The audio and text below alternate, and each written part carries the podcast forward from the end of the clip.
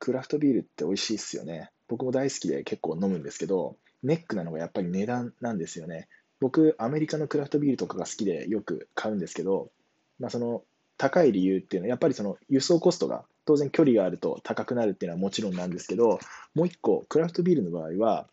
あの冷蔵しながら運ばなきゃいけないっていう制約があるんですよね。あの日本で流通しているようなラガービールと違って、クラフトビールって、まあ、IPA とか、なんかペールエールとか、なんかそういうスタイルがあの、まあ、多いんですけど、そういうスタイルのビールって劣化が早いんですよ。なので、必ずその輸送時に冷やして運ぶっていうのが、まあ、基本なんですけど、そうなるとやっぱり